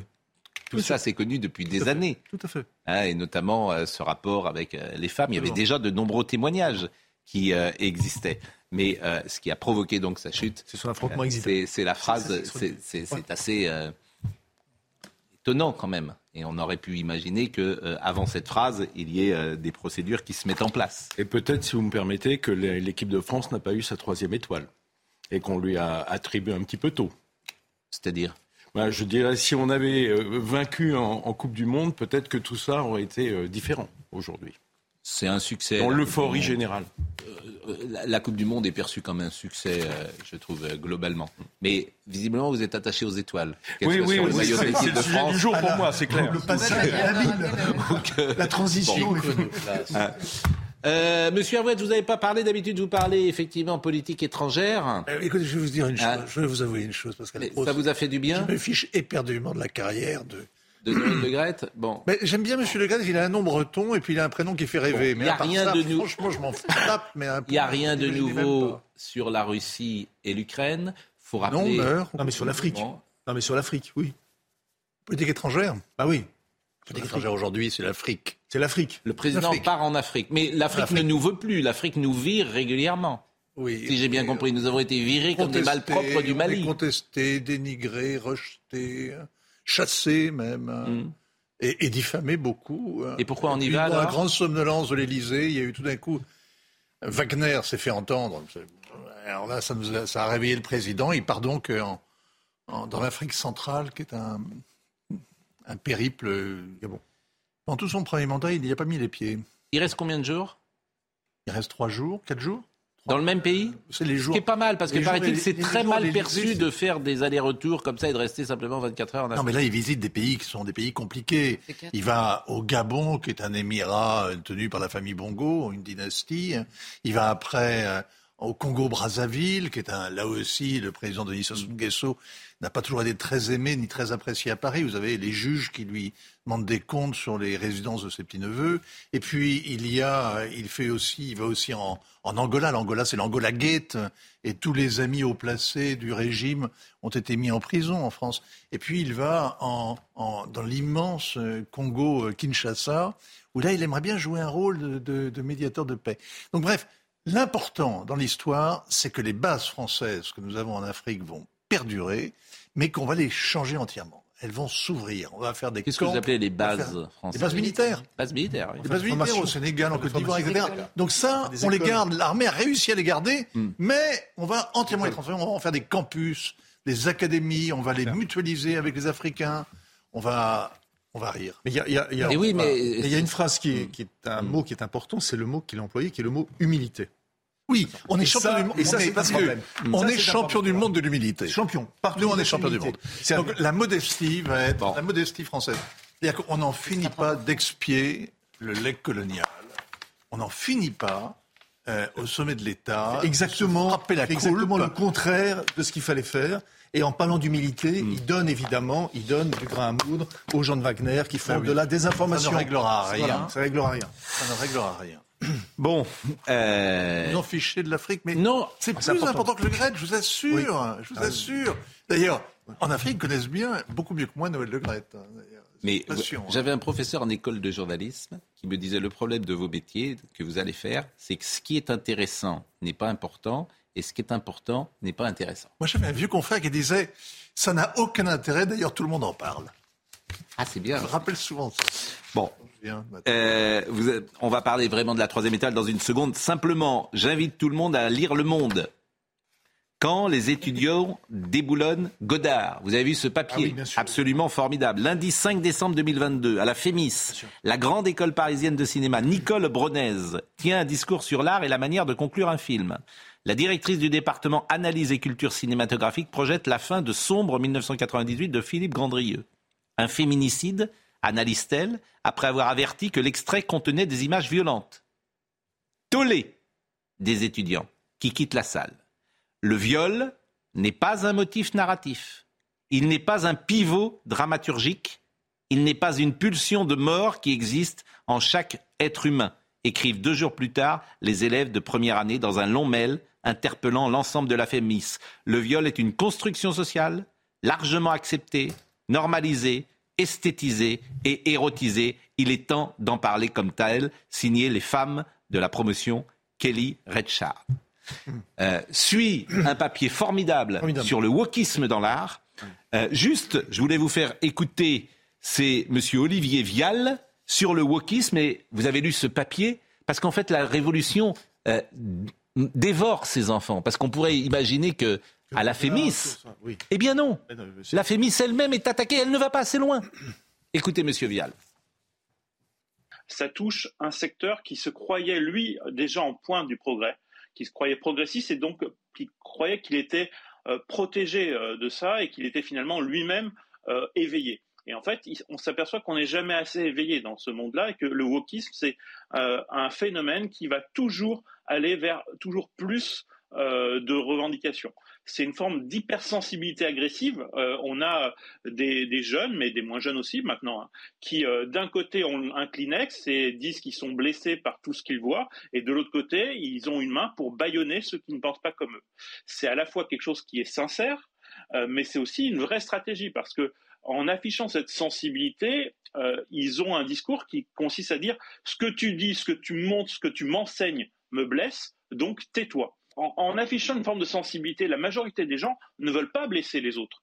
Et c'est une vraie stratégie gagnante parce que dès lors qu'une minorité, une infime minorité, ceux qui sont à la pointe de ces revendications sont très, euh, sont très peu nombreux, mais dès lors qu'ils jouent euh, les blessés, dès lors qu'ils ont l'impression que vraiment ça les touche, et quelquefois il faut avouer que c'est quelque chose qui les touche sincèrement, euh, avec que autour d'eux, euh, leurs camarades se liguent autour d'eux et disent aux, aux professeurs, bah, euh, voilà, vous voyez bien qu'il est mal, donc euh, parlons d'autre chose. Et à force de se faire ça, il y a une forme d'autocensure qui se développe, il y a une forme aussi de complaisance. Il, y a, il y a 40 ans, euh, quelqu'un qui est un grand écrivain, c'est Pierre Gripari, publié exactement 40 ans, publié La patrouille du conte. Pierre Gripari, c'est l'auteur des contes de la rue Broca, de Mouftar, Un sorcier dans- dans le placard à balai, bon, etc., etc. Enfin, tous nos enfants ont lu, j'ai lu, mes enfants ont lu Pierre Gripari. Il y a 40 ans, il publiait La patrouille du conte. Qu'est-ce que c'est la patrouille du conte Ce sont des enfants qui sont encadrés par un lieutenant et un capitaine et qui vont voir le royaume du conte pour essayer, parce que euh, l'ogre et l'enfant, ça va pas. La princesse et qui épouse le prince, ça va pas, etc., etc. C'est-à-dire que, et quand ils publient ça, évidemment, euh, ils essayent de mettre de l'ordre, ils vont mettre de l'ordre, et ça va être le chaos. C'est-à-dire que, sous prétexte d'humanisation, ça va être la violence. Ce que je veux dire par là, c'est quand ils publient, tout le monde dit, ça n'arrivera jamais. Oui. Il y a 40 ans, ça n'arrivera jamais, on y est. C'est-à-dire qu'on est à on la fois, on est à la fois dans un système grotesque, parce que c'est grotesque, et en même temps totalitaire, parce que le propre du totalitarisme, qu'on dit Anna Arendt, c'est qu'on n'est jamais assez pur et qu'il y a toujours une couche devant vous. Voilà. Bon, lisez ce papier qui est vraiment très intéressant. On en parlera. Je voulais qu'on en parle euh, Ah, mais le- davantage, mais, le- euh, ce il totalitarisme déjà- qui vient, ce totalitarisme qui vient est terrible. Il est 10h24 et Vincent Ferniou nous a rejoint. Alors, qu'est-ce qui se passe avec Guy Savoie? Alors, on a d'abord toujours un peu scrupule à parler de ça. Pourquoi? Parce que euh, les gens qui nous écoutent, euh, ils vont pas chez Guy Savoie comme ça. Certain. Un 3 étoiles, ça vaut combien? Si Bon, voulez un dîner. 3 étoiles, euh, ça dépend de, de, de quel 3 étoiles. Mais grosso modo, pas, de- en dessous de 250 euros au déjeuner. Par personne. euh, Oui, oui, oui. Bon, et sans les vins bah, ça dépend. Donc c'est une clientèle. Il y a des menus, voilà. On peut dire en tout cas autour de 200 euros. Manifestement, Gérard, qui voilà. connaît bien les 3 étoiles. Euh, bien les trois étoiles. Et il se trouve, non, je vais rarement, mais je suis allé chez Guy Savoie et j'ai j'ai un souvenir exceptionnel. Je trouve Mais c'est le meilleur restaurant exactement. où j'ai jamais Bon, dîné. Je suis d'accord avec vous. D'abord, le cadre est sublime. C'est l'hôtel de la Monnaie important. avec des toiles de François Pinault Non, puis surtout qui la sont vue. présents. La, La vue, vue sur le et Louvre, puis euh, sur bon. la Seine, Bon. sur la Concorde. Alors, mais pourquoi on lui retire alors ces étoiles? Ils Eh sont ben, pas bons les guides Michelin? Paraît-il que ça a changé de patron. La question, c'est de savoir si c'est une injustice. Hmm. Hein, parce qu'on est, on est tous euh, pétris de justice. Donc, ce n'est pas une injustice si on se place du point de vue du Michelin. D'abord, ils sont souverains et ils décident s'ils Hmm. donnent des étoiles ou s'ils les retirent. Et c'est bien légitime. Ce n'est pas une, euh, une entreprise d'État, ce n'est pas euh, l'Institut des labels, c'est une entreprise privée qui veut faire du profit et de l'image. Alors il faut savoir que dans le groupe Michelin, moi je respecte hein, leur jugement, parce qu'ils ont le droit de le faire. Euh, dans le groupe Michelin, c'est du point de vue du chiffre d'affaires, le guide rouge, c'est rien. C'est epsilon. hein, c'est que 1% ou 2%, dit-on. En revanche, sur le plan de l'image et de la promotion, c'est 70%. On ne vend pas du pneu, hein, évidemment, alors que c'est le pneu qui fait le chiffre d'affaires. Donc ils, sont, ils ont un devoir d'image pour le groupe Michelin. Ensuite, euh, si on donne, on peut retirer. Bon, Guy Savoie, mais par exemple, il a été vu, il a été, euh, euh, comment dire, noté combien de fois Trois fois, je crois, meilleur sur la liste. Non, non, c'est pas ça, mais pour qu'on lui enlève son étoile. Là, les, les inspecteurs sont passés combien de fois dans son restaurant? Alors, on- le Michelin est assez obscur, opaque hein, sur, euh, sur le fonctionnement. Ah oui, on Euh, sait pas. Ça a toujours Bah, fait partie. pas avec un macaron. je Non, mais on sait. Mais, Non, mais non, ils mais- disent, en tout cas, euh, cinq fois ou six fois. Donc il a été vu cinq fois. En plus, c'est facile. Guy Savoie, il a été vu cinq fois. La question C'est qu'on se pose, c'est est-ce que c'est un coup de pub que se fait le guide Michelin? Parce qu'au moins Un on parle de lui. Ah, bien un sûr. buzz en disant ah bah Un oui, buzz. ils ont tiré euh, l'étoile euh, à Guy Savoie. En quoi Guy Savoie, la cuisine est-elle moins bonne qu'il y a un an? C'est pas ça la question. Ah bon? C'est la stratégie, en définitive. Il faut savoir que le guide Michelin aujourd'hui, c'est le monde et non plus la France. Et ça, la cuisine française accompagne un petit peu ce mouvement. C'est-à-dire qu'on essaye de faire rentrer les pays du monde. Excusez-moi, hein, mais quand on regarde certains classements où les Péruviens sont en tête pas ma de question. classement. Restons sur si, c'est la question. Est-ce que Guy Savoie c'est moins bon? Non. Bon, il est au top pour- de son art. Eh ben, pourquoi on lui c'est un homme étoile délicieux. Pourquoi? Parce que c'est de la stratégie. Parce que c'est dans un, c'est dans une globalisation de- de- du système de la gastronomie mondiale. Ça n'est pas Guy Savoie. Je tout comprends seul. pas votre raisonnement. Donc euh, je pense que si je ne le comprends pas, les gens ne comprennent pas non plus. Alors, quel est le rapport avec les Péruviens? Eh bien, parce que les Péruviens, c'est en fait l'image d'une gastronomie mondiale décomplexée qui est en train de prendre des- de sorte tailler de- des, des de croupières à la gastronomie française. Aujourd'hui, la cuisine péruvienne est classée première sur des classements mondiaux. Par Oui. exemple, hein, je vous donne un exemple. J'ai rien contre les Péruviens, mais enfin, ce n'est pas avec euh, du, du cochon d'Inde et des Non, non, ceviches. c'est- Il n'y a pas un numerus clausus. C'est mieux, c'est mieux que ça, mais c'est surfait. Monsieur Ferniaud, il n'y a pas un numerus c'est clausus des trois étoiles. C'est pas parce qu'on peut en donner à, aux Péruviens et les garder à Guy Savoie. C'est ça que je ne C'est- comprends pas dans c'est votre un raison. petit peu le Il a système. raison, il a Ah, il y a un C'est numerus si on, clausus. si on donne, Oui. il faut reprendre. C'est ça. Hein, il, faut, C'est ça, il le- faut quand même qu'il y ait un équilibre. Ah. Alors, malheureusement, Guy Ah bon Savoie, qui est au top de son Eh, moi, art, je vais qui a une équipe Pérou. extraordinaire, qui a une cuisine fantastique, en fait les frais. C'est-à-dire que le Michelin, dans sa stratégie, eh bien, euh, vous, Hégémonie, euh, Guy Savoie, qui ne le mérite pas. Mais il faut savoir qu'ils ont déjà fait ça avec la maison Héberlin, en Alsace. Ils ont déjà fait ça avec le restaurant Paul Bocuse, en attendant, heureusement, que le Mais là, c'est le meilleur restaurant voilà, du monde. juste, je peux parler de ça parce que Oui. c'était mon parrain, Paul. Paul Bocuse était mon parrain. Et je trouve particulièrement laid qu'on ait attendu qu'il décède pour lui retirer son étoile. Ils n'ont pas eu le courage de le faire alors qu'il était vivant. Alors que c'est un restaurant dans lequel il y a trois meilleurs ouvriers de France. Et j'engage tous les gens qui ont quelque chose à fêter, qui ont quelque chose à aller voir, à y retourner pour voir la Ça qualité une de maison pour, voir la qualité de ce qui a été fait. Donc je trouve que c'est Oui, particulièrement laid d'avoir attendu qu'il Une décède microseconde. pour lui enlever son Une étoile. microseconde. Quand j'étais directeur de la rédaction du Figaro Magazine, était paru un livre noir. Vincent, vous vous souvenez Un livre noir sur la gastronomie française, dans lequel les méthodes du Michelin, etc. Et la personne qui l'avait été était François Simon. Bon. parce que j'avais demandé à François Simon, mais les pressions que j'ai eues pour que ces articles et ces extraits ne paraissent pas, je vous raconte pas. Mais Parce même qu'on ne des touche chefs pas au Michelin. Parce qu'on ne touche pas au Michelin, On ne même touche dans pas la au cuisine, Nous, on touche à qui, la on touche à qui on veut Parce que tu es. Non, non, mais non, ah non. Ah non, c'est vraiment. Enfin, Enfin, L'inspecteur du guide Michelin, ils vont pas venir sur notre plateau euh, pour. euh, Non, certainement pas. Mais il y a Mais- combien de 3 étoiles en France? De, de 3 étoiles, il y en a 27, je crois, ou D'accord. 26. Et, et dans le nouveau guide, il y en a plus ou il y en a moins? Ah bah alors, du coup, ah, on va attendre l'annonce euh, qui est lundi prochain, lundi matin en Alsace, à Strasbourg, Hmm. parce que pour l'instant, on sait qu'il y en a deux qui sont rétrogradés, mais on ne sait pas ceux qui peuvent accéder à la nouvelle. Ça change quelque chose pour Guy Savoie?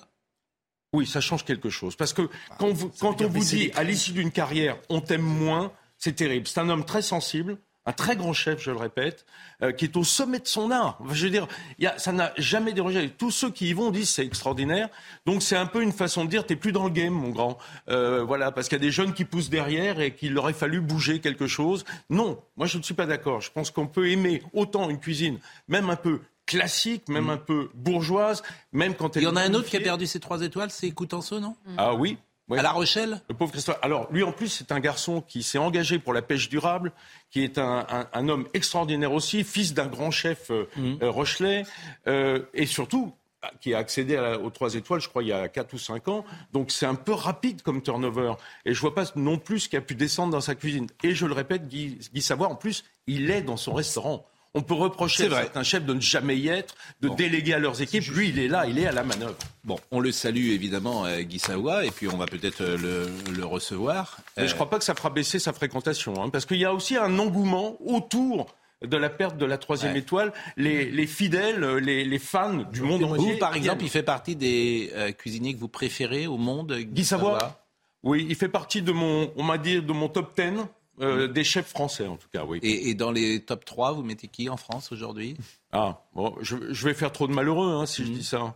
Mais moi, euh, les chefs sont mes amis, je ne suis pas critique gastronomique. D'accord. C'est-à-dire que je ne note pas les restaurants. Donc il y a Euh, beaucoup de restaurants que j'aime. Fréchon, c'est 3, et, trois étoiles aussi? Absolument, oui, au Bristol à Paris. Très, très grand chef. Mais je veux parler des, des anciens aussi, comme Bernard Paco, la génération de, de Guy Savoie. Et on vient de fêter les 20 ans euh, du suicide de Bernard Loiseau, dont Oui. Guy Savoie était un grand ami. Fêté et célébré. Enfin, célébré, pardon, euh, commémoré. Et euh, Guy Savoie, c'est la garde rapprochée. Ils étaient chez trois gros apprentis ensemble. Euh, voilà, je voudrais. euh, Alors j'ai une surprise, j'ai une surprise pour vous, j'ai une vraie surprise pour vous. Restez bien sûr avec nous parce que je voulais vous montrer le projet Hidalgo, euh, ce qu'on avait imaginé et ce que c'est devenu. Mais c'est un peu l'histoire de la Madame Hidalgo. Donc vous allez voir, ça sera tout de suite après euh, la pause. Pourquoi pas la pause d'ailleurs, puisque c'est Audrey Berthaud qui nous rappelle les titres du jeu. Trois mois après la mystérieuse disparition d'un jeune couple dans les Deux-Sèvres, un homme vient d'être interpellé ce matin en Vendée par les euh, gendarmes. Ce serait l'une de leurs euh, connaissances. Les jeunes de 22 et 21 ans n'ont plus donné signe de vie depuis la nuit du 25 novembre. Ils avaient passé la soirée près de Niort. La sécheresse en France, les préfets sont appelés à prendre des arrêtés de restriction d'eau dès maintenant. C'est ce que demande le ministre de la Transition écologique, Christophe Béchu. Le but est d'anticiper d'éventuelles situations de crise euh, cet été. La France subit euh, en effet une sécheresse inédite depuis plusieurs semaines. Et puis un record pour le tourisme. La France a engrangé 58 milliards d'euros en 2022 grâce au tourisme international. Ce résultat s'explique par le retour des clientèles européennes et des Américains, mais aussi par l'inflation. Euh, Les clientèles étrangères qui ont le plus dépensé en France sont les Belges, les Allemands et les Anglais. J'ai un résumé, une synthèse, un condensé de la politique de Madame Hidalgo. Ce qu'elle annonce et la réalité qui arrive. Ce qu'elle annonce. Je vous propose de voir ce qu'elle avait annoncé. C'était un projet végétal. C'était cet immeuble. C'était cet immeuble qui était annoncé. Euh, les plantes vertes euh, partout, immeuble euh, végétal. Dans la capitale, ça existe. Hein, C'était le, le projet. Et voici donc le 27 février 2023, c'était hier, la réalité. la réalité, c'est-à-dire que, bah, évidemment, ça ressemble pas du tout au projet initial. Les plantes vertes sont toutes mortes, Ce qui est important, de- ce qui est important, c'est de dire que les, les arbres, les arbres, donc c'est pas euh, sont, sont verts, Mm. hein, donc c'est pas euh, euh, non avec euh, avec tous les projets d'ailleurs de Mme Hidalgo, c'est amusant parce qu'on a l'impression que c'est lorsque un agent immobilier vous fait visiter un appartement témoin. C'est-à-dire que dans la réalité, vous n'avez ja- vous n'avez jamais. Avant, après. Marine Lançon s'amuse avec le avant, Elle a raison. après. Euh, merci, Monsieur Botton. Merci de votre franc-parler, de votre sincérité. Et Je le maintiens, une forme de courage euh, de dire les choses euh, telles qu'elles sont. Merci, Vincent Ferniaud. On vous écouterait pendant des heures. Même Ouais, si ouais, ça- c'est vrai que c'est c'est vraiment, alors pour le coup, euh, ça s'adresse, c'est c'est trois Des étoiles. happy few, hein, quand même. Oui, c'est vrai. C'est Mais quand ça même- intéresse ça tout le monde parce que c'est Ça l'image de la gastronomie française. C'est ça oui, le plus important. Oui, alors Au-delà de Guy Savoie. Oui, ça fait rêver, euh, bien sûr. Ah, ça fait rêver, ça fait rêver. Même en photo, c'est beau. Franchement. Bah, c'est vrai. Oui. Ah bah, franchement, Là, c'est un vrai débat. hein. de- Oui, oui, Hein, oui. hein, euh, avec les réseaux sociaux, c'est vrai les- que la cuisine se regarde, elle ne se goûte plus. Non, mais Les vrai. émissions culinaires fonctionnent à Bâle, on n'a jamais goûté. hein. Je suis d'accord. Et on adore regarder. Mais les émissions, ça- ça- ce qui est drôle, c'est que ça fonctionnait déjà il y a 60 ans avec Raymond Oliver, et euh, c'est ça qui est drôle. Oui, mais les réseaux sociaux ont bien changé les choses. hein. Oui, mais La- la- L'assiette Ah, être une Instagrammable, c'est pas l'assiette qu'on goûte. Vous avez évidemment raison. Euh, ça intéresse les gens avec euh, le goût du jour. Mais au fond, le centre d'intérêt des Français est resté le même à 60 ans de distance. Simplement, les, les moyens sont différents, ils sont au goût du jour. Mais c'est ça qui m'amuse. Raymond Oliver était une immense star dans les années. euh, C'était Raymond, hein, le père de, Oui, c'est de absolument, Michel. le père de Michel. Et Michel, il- qui faisait également. En revanche, notre goût à nous, il n'a pas Ouais, tellement changé. Pas aussi vite. Notre goût a changé. Notre goût n'a pas autant changé, pas aussi vite. hein, Ah parce oui, moi j'ai l'impression qu'on on est plus léger quand même. Bah, on est attaché à son enfance, hein, Bon. donc c'est des goûts un peu du passé. Bon, Jean-Luc Lombard, c'est terminé. Je suis désolé. Jean-Luc Lombard, c'est terminé. Rodrigue Le Prado était au son. Jean-Luc Lombard était à la réalisation. David Tonnelly était à la vision. Merci à Romain Schulz, qui était à l'accueil des invités, qui fait son premier jour avec nous aujourd'hui. Donc, Romain Schulz, je le salue. Euh, non, il fait son dernier jour, pardonnez-moi. avec, euh, avec nous aujourd'hui. Et donc, je le salue. Romain Schulz, et je lui dis bonne chance et, et- longue vie. Justine Cerquera était avec nous, bien sûr, et Marine Lançon, qui est là, vous avez remarqué, pas de vacances. Hein bon. Et Monsieur Botton, bah, vous revenez quand vous voulez, parce que c'est très intéressant ce que vous dites. Jean-Marc Morandini dans une seconde. Even when we're on a budget, we still deserve nice things. Quince is a place to scoop up stunning high-end goods for 50 to 80% less than similar brands. They have buttery soft cashmere sweaters starting at $50, luxurious Italian leather bags, and so much more. Plus, Quince only works with factories that use safe, ethical, and responsible manufacturing. Get the high-end goods you'll love without the high price tag with Quince. Go to quince.com slash style for free shipping and 365-day returns.